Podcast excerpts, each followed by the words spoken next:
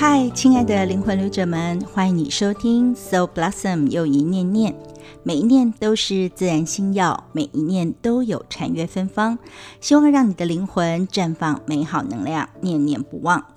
我是以西优怡。那么前面因为连续假期的关系呢，我自己也休息了两次哦。那希望呢可以大家见谅，同时呢也非常感谢大家还愿意继续收听跟支持哦。那其实，在又一念念当中呢，每一周我们都会有一些不同的主题延续，然后每一个月呢可能都会轮到一次左右。那么在这一次的主题当中，我们要进行的是念念原型相关当中的一些新的单元跟新的。启动，所以在今天晚上，我要分享的是一下关于我的神圣契约课当中的原型内容。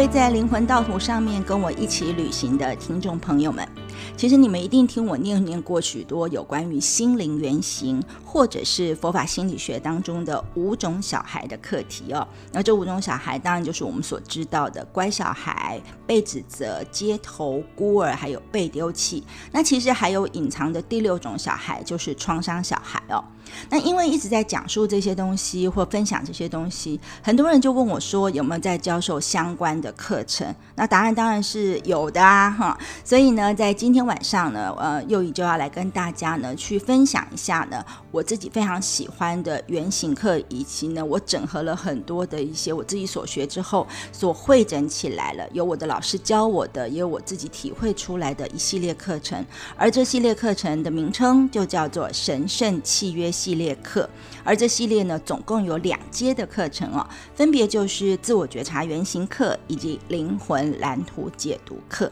所以要来跟大家做一点。点嗯，比较像是心得，或者比较像是自己那种很喜欢的东西分享出去的感觉哦。那一开始呢，我想要问一下听众朋友们，不知道说听众朋友你们自己在生活当中，或者是不同的生命阶段里面，有没有想过说自己的人格特质是什么？那你的渴望是什么？欲望是什么？或者是你的人生使命又是什么呢？你有可能会认识一些人，他们似乎从出生的那天起，就好像规划了他们自己的一生一样。所以你有可能会羡慕他们对于自己天生要做什么事情有很明确的认识。所以呢，他们的工作、他们的事业、他们的婚姻、他们的个人目标，好像都很明确。但是你可能在一边觉得他们很明确的时候，可能也会想知道说，那这真的是不是就是一个人他所有的全部呢？哦，那我其实也是一样，我也会有这些好奇，尤其在面对很多不同的人际关系，还有在我自己学习的历程当中，然后我在自己探索跟所谓自己思考的历程当中里面，我发现呢，其实答案呢涉及的内容是相当多的哦。那当然呢，首先第一个前提是呢，我相信轮回，所以呢，我相信每一个人都受到灵魂在出生之前就订立的一个神圣契约的指引或者是影响。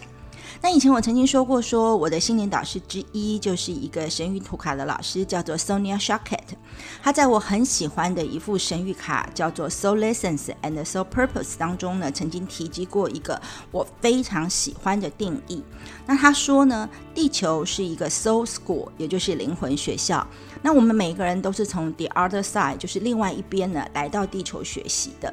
但是我们每个人在过来之前呢，都会定下来自己想要来地球体验的一些目标，或者是说题目。但是在我们降生的过程当中，我们有可能会忘掉原先我们所定下的契约内容，所以我们会在地球上遇到一些关系、一些事件，提醒我们其实是来学习哪些功课的。然后呢，如果我们觉察到了这些功课，愿意认真去学习、认真去应考，那当然就会体验到过关。但是如果我们偷懒了，或者是逃避了，不去面对学习，那宇宙会给你机会，可能让你补考或补课一下。可是如果说你连补课跟补考你都逃掉，你都回避的话，那最后的结果当然就只有当掉重修，然后你就可以呢，你就只能怎么办？重新再来轮回一次。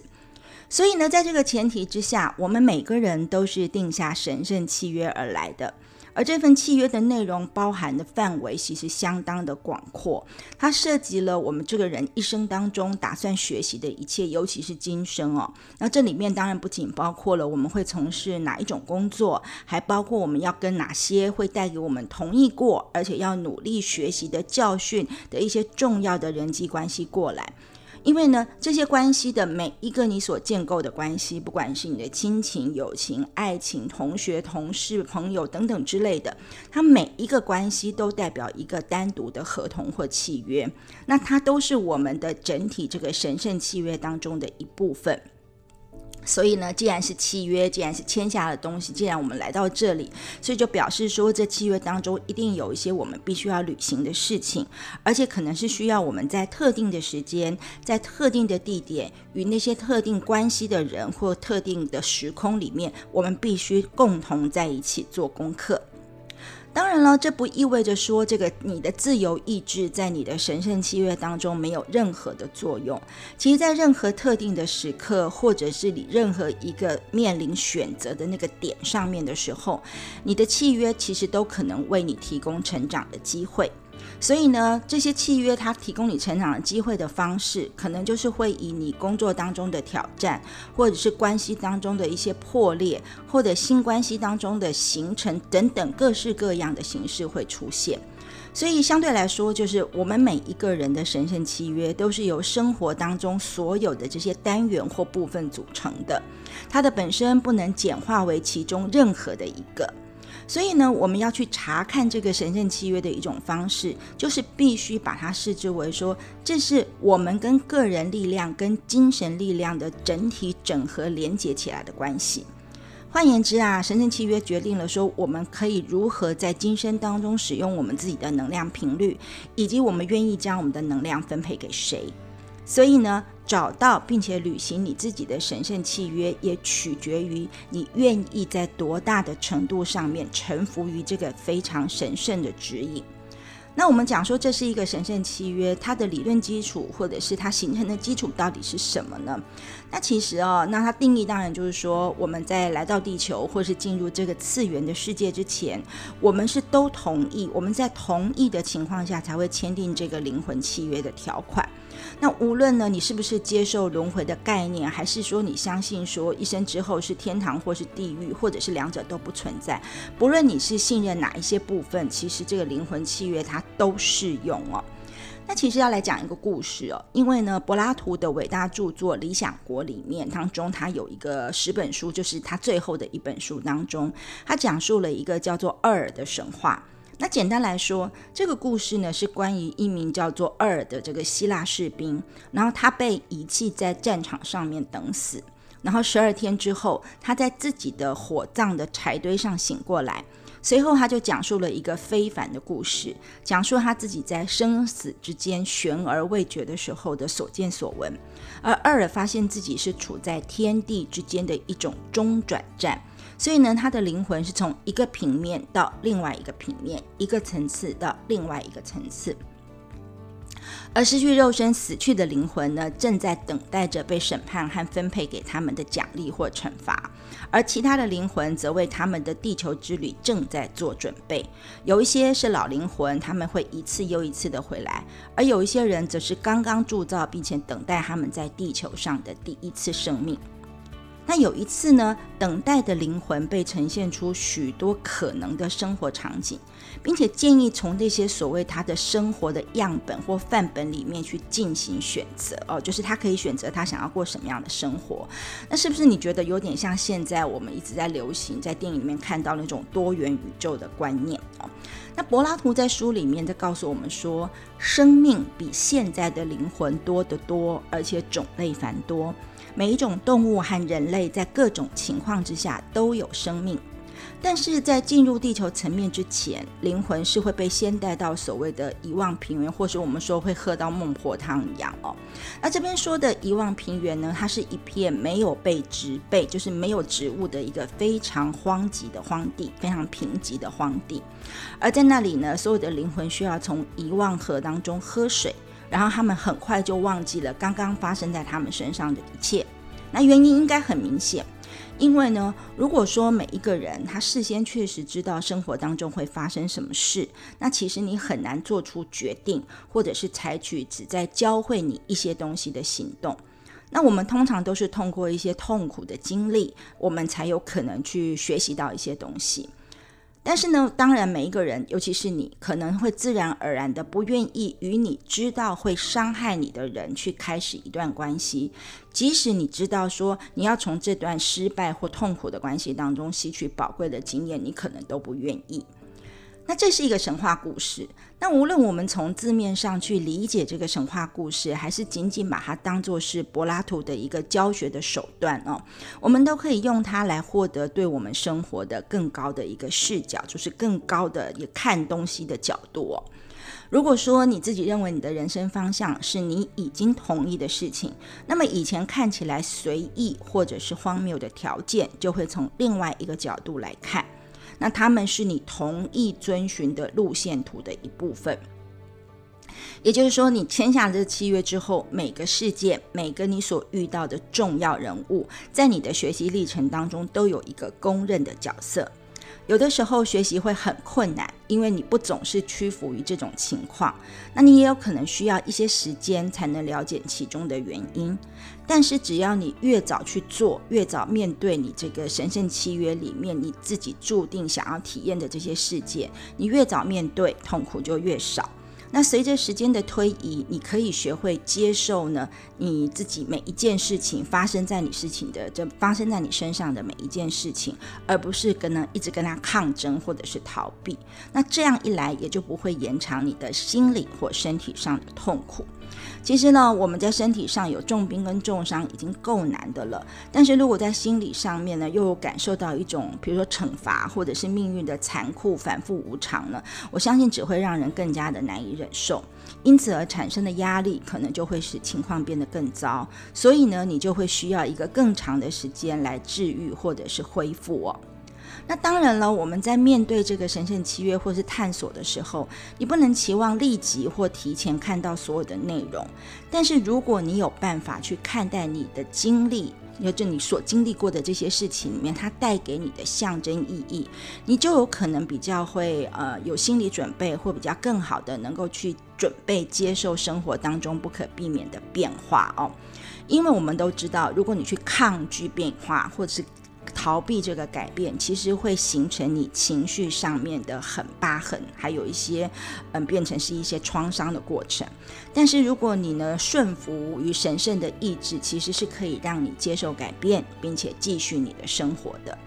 所以简单来说，神圣契约系列的这个课程，就是希望呢，每个人可以透过学习，可以了解到自己的神圣契约。那因为神圣契约，你可以把它视之为是一个灵魂的文件。然后这个文件呢，是用有关原型，我们一直在讲的原型 （archetype） 的这件事情的这种符号语言编码，在我们的心灵跟灵魂当中呢，所写下来的一些生活任务。所以呢，我们当然就要透过我们自己每一个人的原型模式来了解自己，然后识别出我们的原型模式呢是为什么会让我们理解到说，为什么我在碰到这些事情或关系的时候，我会产生这些感受跟情绪或恐惧。那我们就可以了解我们的感受跟情绪跟恐惧的本源或本质是什么。那一旦我们认清了这些本质，我们就有机会去获得更真实、更健康的自尊。然后我们也会了解到，说我们所谓的人生轨迹，或者是我们的命运，其实不在别人的手中，也不取决于那些他人是否赞成我们的选择，或者是我们是不是要去配合或赞成他们给我们的选项。那一旦去掉这个部分的时候，我们每个人才有机会去改变生活的质量跟方向。那当你开始认识到说你是有选择的，然后呢，虽然你签的神圣契约，你还是有这样的选择权的时候，你的人生品质或者说你的命运，当然就有转变的可能性喽。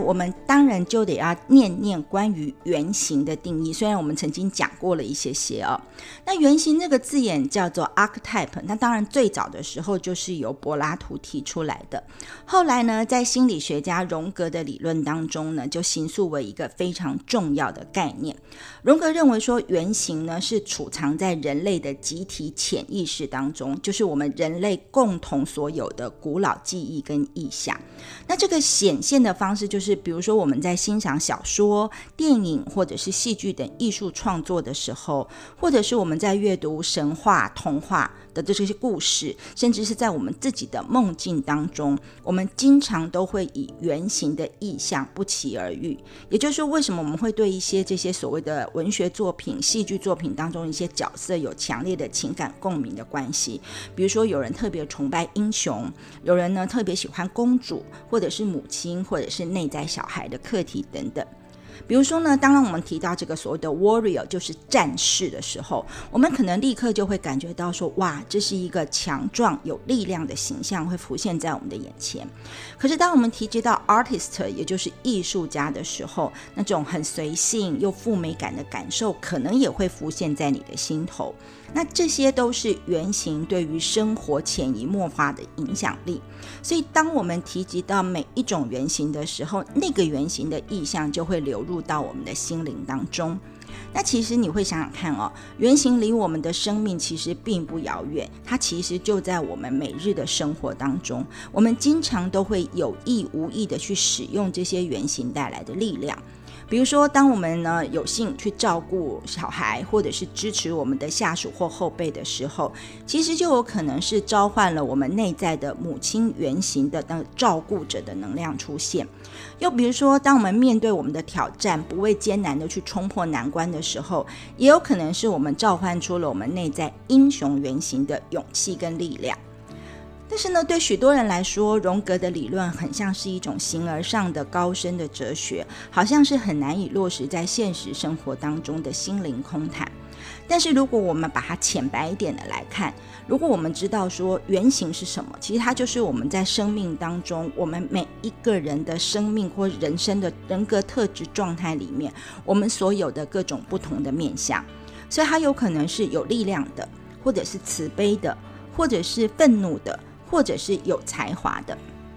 所以我们每个人都是一个这样的角色。然后呢，透过这些专业的语言，我们才得以与这些面向更直接的连接哦。那对我来说，archetype 这个字眼很清楚嘛，arch 是一个建筑的字头，type 呢大概就是积木或者是模组的意思，所以呢，我们就可以把它想象说，如果我们每一个人，他就像是一个我们要去盖好的建筑物，那这个建筑物就像玩乐高游戏一样，它会有很多不同的积木跟模组所组成，所以我们每个人呢，其实是拥有很多很多不同的 archetype，就是不同的原型，或者是我们知道的人格特。在我们的内在里面，所以对我来说，原型就是透过一些隐喻的方式来显露力量，但是它的影响是深不可测的。那原型的这个所谓的学派的祖师爷荣格就说：“他说他与其想要当个完美的人，他更想要当个完整的人。那这其实就跟我们刚刚说这个盖房子、盖出我这个建筑物的概念，或者是修复出我这个瓶子的概念一样。那问题是，到底什么样才叫做是完整呢？所以我相信很多人在做自己人生追求的时候，都会问一个问题：说那我是谁呀？哈。”那其实这个问题是一个需要问自己一辈子的问题。心理学很喜欢把人分成不同的类别，就好像我们会说，呃，十二个星座啦，或者是我们会分生肖啦。但是我们有的时候呢，你会发现说，好像我们也不完全就是那个星座的样子，或是不完全是那个生肖的样子。我们有时候会觉得说，嗯，我们好像在不同的情境面对不同的对象或不同的关系的时候，我们有的时候会呈现这个样子，大部分的时候又是某个样子。但是这些样子全部都是我吗？那荣格的说法就是像我刚刚说的一样，因为这些全部都是构成你这个建筑物或瓶子的单元嘛，所以所有你呈现出来的样子都是你。因为我们每个人本来就是混杂着各种矛盾、复杂跟正反两极，所以重点来了。重点不在于你是谁，重点是你是不是可以把这么多复杂的成分或单元自己进行整合呢？那除了回答你是谁或我是谁的这个问题之外，我们有可能会提出的第二个问号就是：好，那如果我知道我在不同的时间、不同的空间、不同的情境或关系里面，我会有不同的样子，那我这个时候像谁，或我这个时候是谁呢？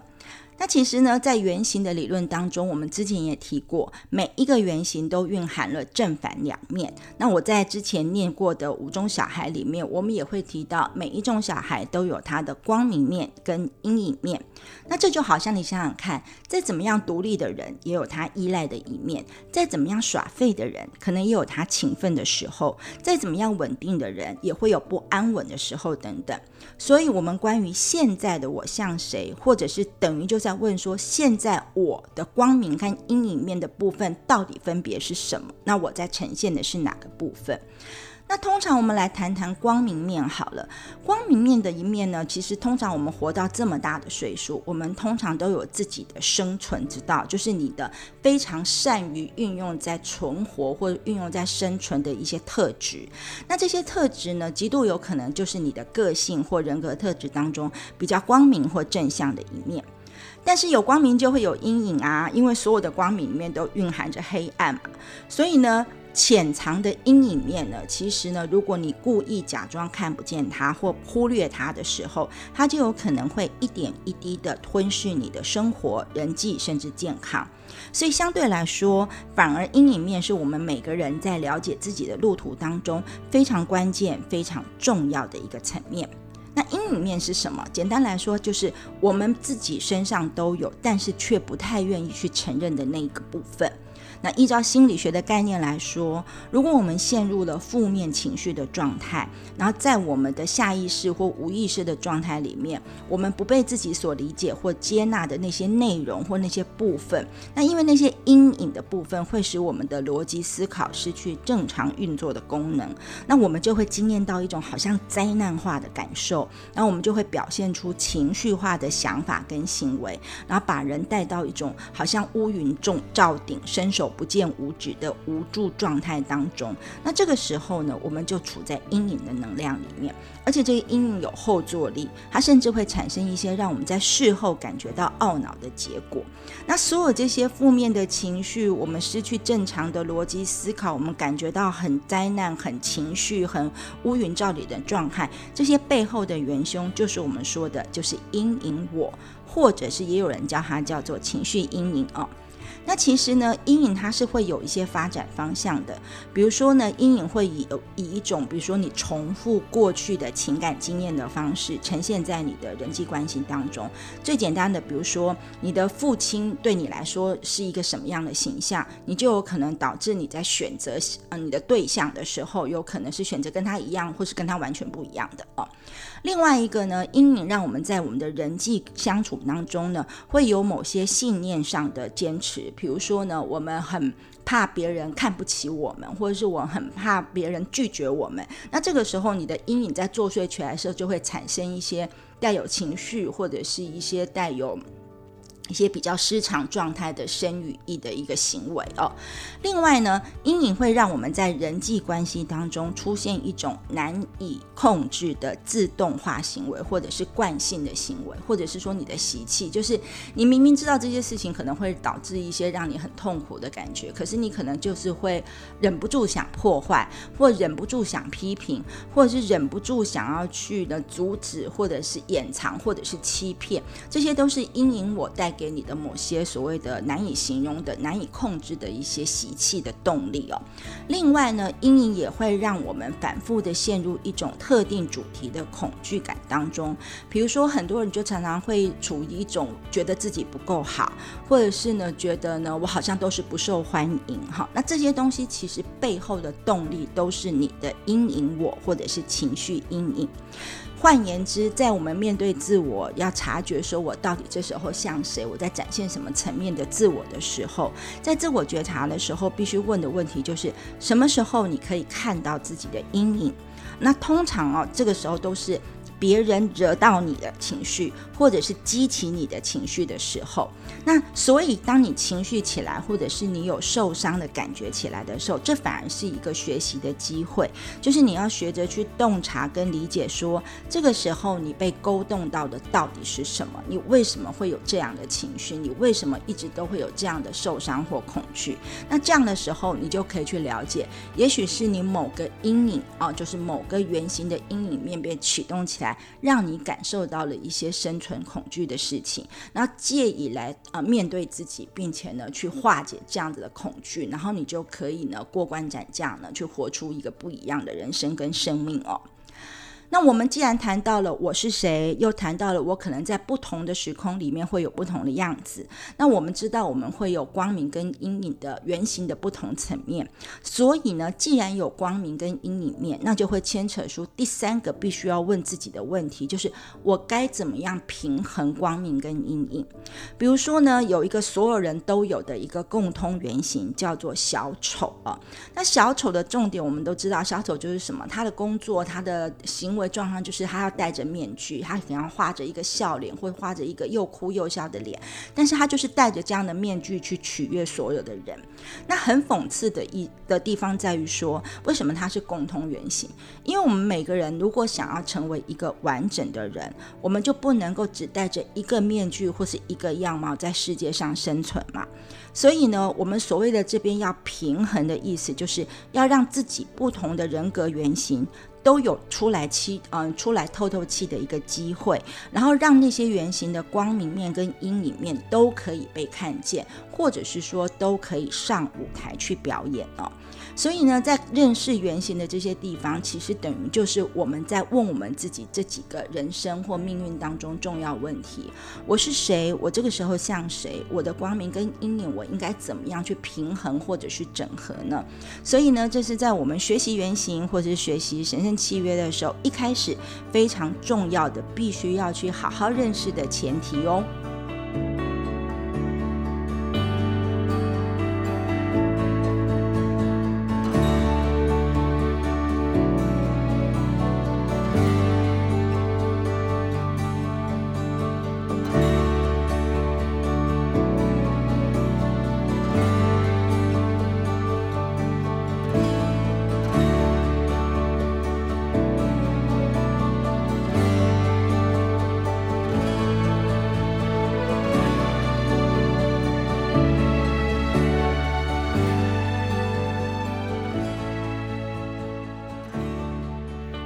来当然就是要继续来念念神圣契约的系列了。其实刚刚呢，我有提到所谓的共同原型啊，这个意思就是说，这是我们每个人，就是人类每一个人都会有的原型。那这个原型我们称它为共同原型。其实，在之前我在讲小孩的时候，曾经提过一些哦。那这个共同原型其实包含了有四个面向，也就是我们每个人都有四个。这个共同的原型，我们每一个人都有哦。那这四个面相分别是情感、思想、行动跟欲望的类组。那每一个面相，它会有一个代表性的共通原型，也就是我们每个人都有的。然后在共通原型之下，就会衍生出一些相关的潜在的原型哦。那我们就要一个一个来跟大家分享介绍一下哦。所谓的情感的共通原型，情感共通原型它出现的叫做受害者哦。那受害者代表的是什么？代表的是一些我们说不出口，但是又重复发生的一些情绪经验呢。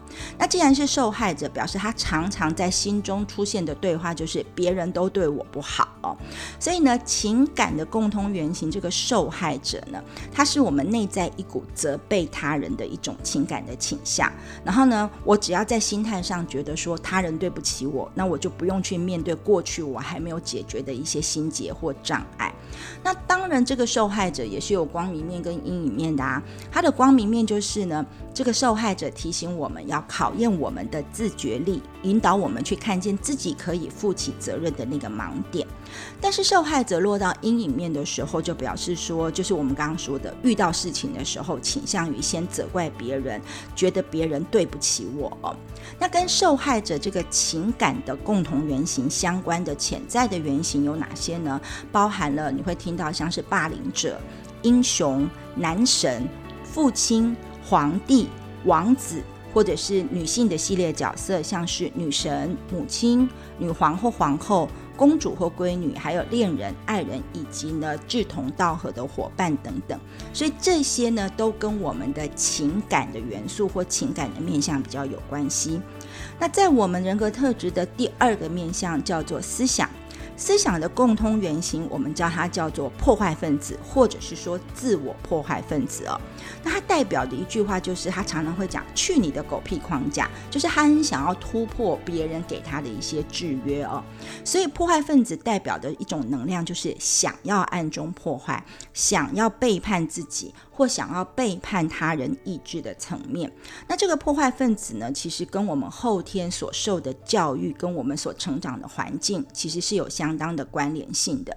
因为呢，这四个共通原型都跟我们的生存有关。那生存本身对人来说，或许是件有趣的事情，但是你要知道，如果我们可以 survival 存活下来的话，其实呢，在 survival 的过程当中，其实是需要经历很多的困难的。那这种感觉就好像是你想想看，你的小时候，如果你小时候犯了错，然后父母惩罚你，他惩罚你的方式是把你关在门外面，不不让你进你的家门。那一个小孩在门外面可能会觉得很冷啊，很生气啊。那你可能会想要指责父母，但是你又因为很想要进家里去，所以你就不得不去讨好父母。所以你要想办法让你的爸爸妈妈消消气，以便让你可以回到屋子里面去。然后在那个瞬间，你可能会体验到说啊，你自己是很渺小的。那这时候呢，我们就可能会学习到一些事情，比如说我们可能要把我们自己的需要，或者是渴望，或者是欲望，或者是情感隐藏起来。那如果说我是要小声一点，我少惹一点麻烦，讲话轻声一点，把自己缩到最小的时候，这样我是不是就可以在我的原生家庭里面存活下去呢？但是那些原本在我们小时候用来保护自己生存下来的这些思考过，在里面内在所反转的一些内在对话的声音，在我们长大之后，却可能转成我们内心世界的一种具有迫害性的声音，就会变成一种像是批判一样的声音。比如说，变成说：“对，我不该这么做，我这样做是不对的。”所以他就会去压抑通往本性的路，就没有办法的好好的成为一个真正像自己或做。自己的人，但是呢，因为他是配合的，他是被训练的，所以他也没有办法彻底死心塌地的当一个所谓循规蹈矩的人，所以我们就会像洋葱一样，把自己一层一层的包起来，把我们的原始心灵包裹起来。但是各包裹起来的东西，它并不会消失啊，所以呢，累积久了之后，就会转变成一种蓄势待发的一种叛逆性，或者是一种自我的破坏性。但是这也隐藏着对我们自己缺乏自信，所以不敢光明正大表明自己真正感受跟想法的部分。所以我们就只能采取一些比较隐晦或具有破坏性的方式来展现。同时呢，我们有可能因为没有办法肯定自己的能力，就只好去消减别人的能力，无形中也阻碍自己走向成功跟光明。所以，破坏分子在思想类组这边，其实是有很多在学习、跟成长、跟教育或者是教养的过程当中的一种冲突。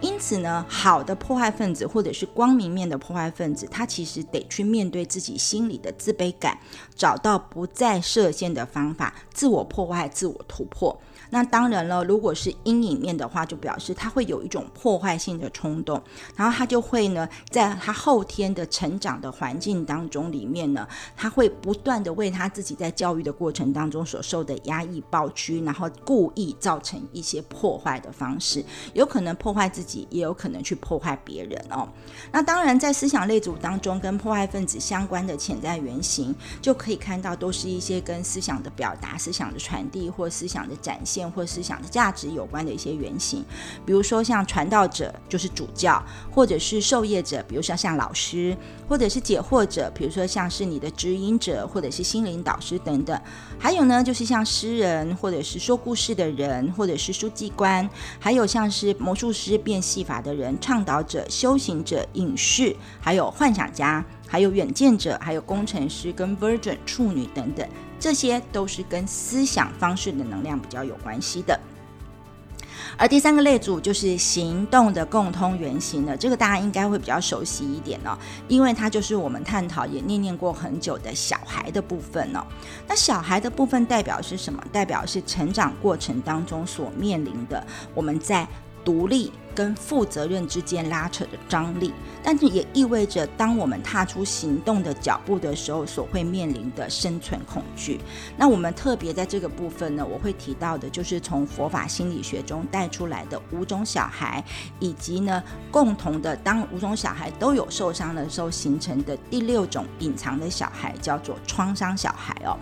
其实我们会知道，在心理学上来说，其实这个小孩是一种心理能量，也可以把它形容成说，每一个人的心底都住着一个孩子。那这个孩子呢，是因为我们在童年，在我们的原生家庭里面，我们在父亲跟母亲所构成的这个关系或环境里面，我们要存活下来。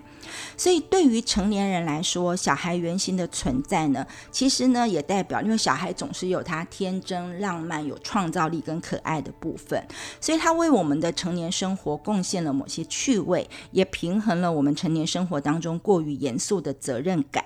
但是，因为小孩的原型，它跟我们的生存恐惧或者是存活的行动模式比较有关系，所以它也会包含着一些。在我们的小时候或是过去生当中没有被满足的欲望，以及到了成年了都还没有办法跨越的一些情节或障碍，所以我们有可能就会因为这样而做出无法控制的去做出一些跟我们自己想法截然不同的行为。所以呢，因为他是小孩嘛，所以呢，内在小孩的原型是我们内心深处所脆弱的一个角落里面呢，它藏在那个地方，所以那里面隐藏着我们因为害怕、因为恐。惧，去因为没有被照顾好，没有被得到爱，因为无法承认、无法独立而所导致的各种种种的挣扎，或者是在面向独立或是必须独立的时候所感到的害怕。所以呢，如果说我们把人生视为是一个一场旅行，这个旅行有可能是去旅游的旅行，也有可能是履行义务的旅行的话，那我们就要必须从一连串的这些所谓小孩的反应跟行动当中，找出我们的重复模式。所以呢，你会是哪一种小孩？你是被指责，还是乖小孩，还是一个所谓的被丢弃，或像我一样是个孤儿，或者是呃街头的小孩等等之类的？这些孩子其实呢，都是一个重。复会出现的习性，也代表了我们一直处在这样的一个行为模式当中哦。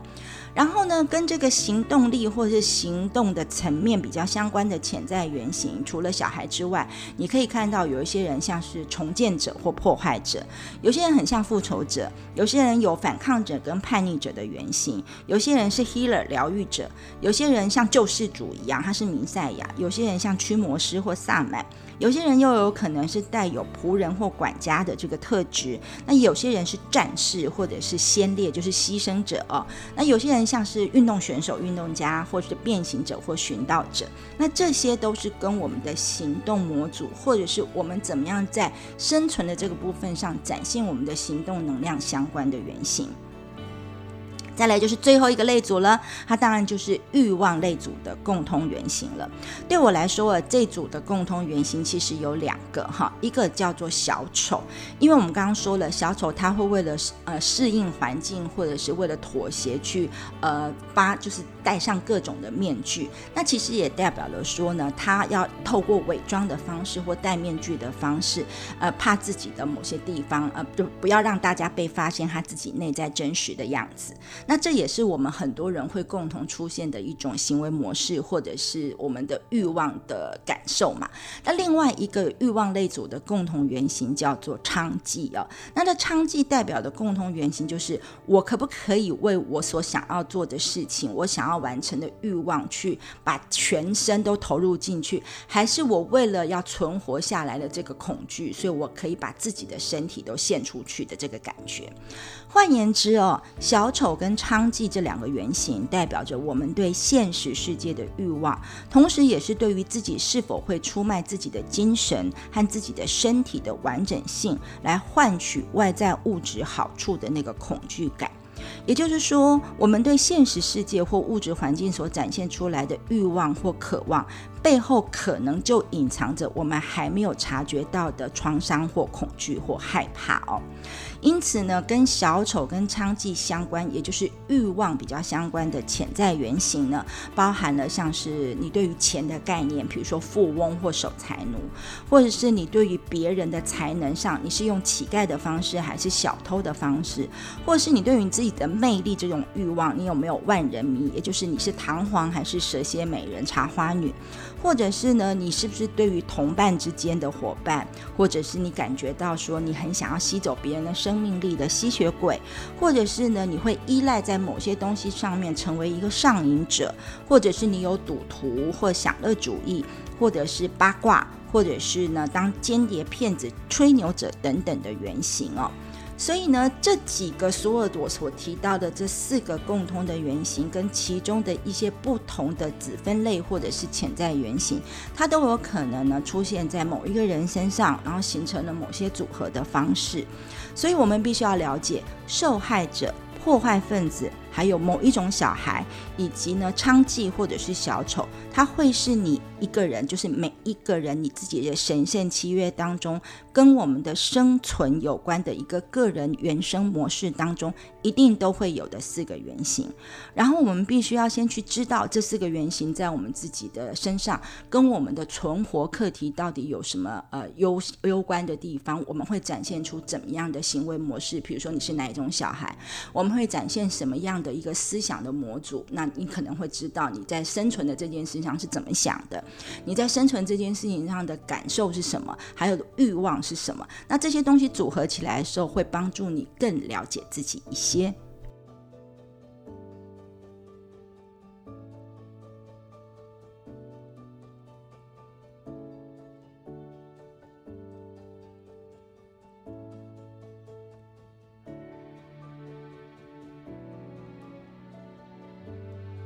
所以没错，我说了这么多的一些呃其中的小小重点，其实呢，在神圣契约两阶段的课程当中呢，重要的就是要透过这个学习，然后去引导所有的每一个参与的学员，就是你自己啦，哈，或是你这个人，进入你自己的神圣契约当中，然后我们去让你认识一下原型符号的各种解释跟分析的技巧，以及当这些原型出现在你的生命或生活当中，或者是你的关系当中的时候。该怎么样的运用？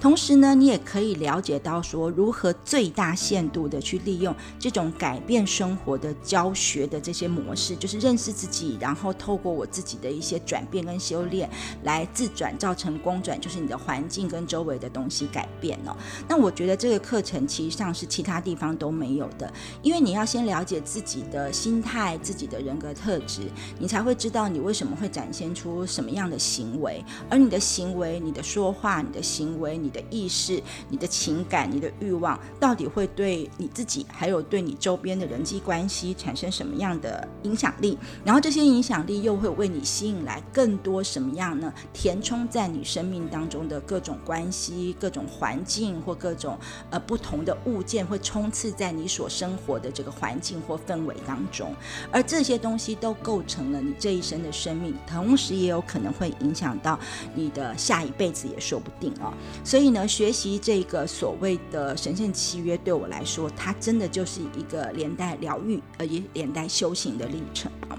那其实呢，在学习神圣契约的过程当中，里面呢，其实很多的呃教授原型的老师，或者教授神圣契约老师，比如说呃 Karan Miss 或是融合学派人都会知道说，其实呢，我们在所有学习的历程里面，都跟我们培养我们的人生或生命智慧是有关系的。那我们只要有智慧了，有关照的智慧的时候，我们才能够去解释自己直觉的能力，以及对自己的命运感的了解。而当我们开始了解，自己认识自己的时候，我们才有可能去做释放你自己最大的潜能的这件事。但是呢，这件事并不容易，它就好像是一个炼金术士在做的事情一样。所以总而言之呢，在这个课程当中，你当然就是会学习到了解自己的神圣契约，因为神圣契约就是用这些圆形的符号跟语言的编码，在我们每一个人的心灵和灵魂当中所展现出来的生活任务。然后透过我们自己的原型模式，我们可以。来了解自己，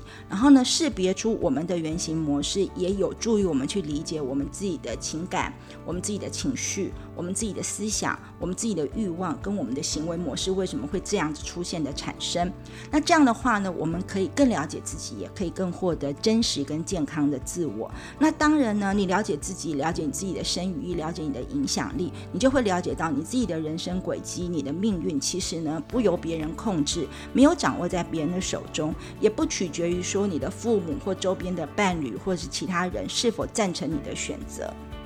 你也不见得一定要去配合别人或者是妥协哦，所以呢，改变你自己的生活的质量跟方向，那其实就在于你如果可以开始认识到你自己的神圣契约，你要体验的是什么样的题目，然后你自己身上有哪些的原型，让你造成了你会有这些你所要面对的生存恐惧或挑战，那你可以怎么样呢？去选择你到底要选择啊逃避，还是选择回避，还是选择躲起来不动作，还是你要去？去选择去面向它，超越它，甚至去展开新的可能性，这些都是你可以做的决定啊。其实呢，这些自由意志或者这些自由的选择权还是在你自己身上的。所以呢，在我的课程里面，为什么会分为两阶段？因为呢，第一个阶段当然是要先认识原型嘛，所以我们要从自我觉察的过程当中去了解融合说的原型有哪些，然后阴影面是什么，光明面是什么。那我们要去认识这四个情感、思想、行动、欲望的类组里面的各。各种不同的潜在原型到底是怎么样？当然，最重要的是，因为行动类组当中是我们很重要的部分，所以我们要来特别的跟大家呢分享的更多、更细致，而且你可以实际上操作一些有关于五种小孩的原型跟生存恐惧的探讨。那这里面其实你会发现，我会讲到非常的多，比如说有身心灵的一些学问，有心理的一些尝试，有神话学的一些，还有能量疗愈的部分。那我们必须要去了解到每一个心灵原型的特质。然后我们也可以有很多不同的个案，从你自己身上，从别人的、你身边的关系的人，你所可以观察到的部分，然后怎么样去来跟自己的生命经验结合，然后去作为可以运作在未来的生命的事件当中的。那当然呢，其实我们会运用的工具是圆形的牌卡，所以呢，既然它是牌卡，它就有各式各样很多透过不同的占卜或排列的方式，你可以呢做更多更多的探索。那在你了解。解自己的原型之后，我们就会进入第二阶段的灵魂蓝图的解读课。那这个解读课里面，其实包含了说，你必须要了解，那你真正的神圣契约盘是什么？那这个神圣契约盘，它其实很不单纯，它基本上包含了过去、现在、未来，所以总总共是一个三个圈、三个轮子的立体的一个所谓的契约图。这里面承载了你所有的灵魂蓝图，所以我们必须要了解，我们怎么样可以排列或探索出我我们。自己的灵魂蓝图，那这里面还包含一点点占星的十二宫的意涵、星盘的概念，还有灵魂蓝图到底会教给我们什么样的事。总而言之，我们就是希望能够透过神圣契约盘，能够更深入的去了解自我与生命，获得真实健康的自我，并且能够改变我们生活的质量跟方向。当然，这其中还有很多很多的这个解读的实战，希望你可以成为自己的心灵原型顾问，也可以用来做为。照顾者或助人者的一个发挥哦。那其实对我来说，这个神圣契约系列的课程是我的年度大课程。那其实呢，宣传一下，在二零二三年的十一月份，我们会开始启动，在周五的晚上。所以有兴趣的听友们呢，其实欢迎你上相关森林，嗯，或者是幼仪老师自己的粉丝专业，那上面会有相关的一些课程的细节跟活动资料，你是可以查询，也可以提问的。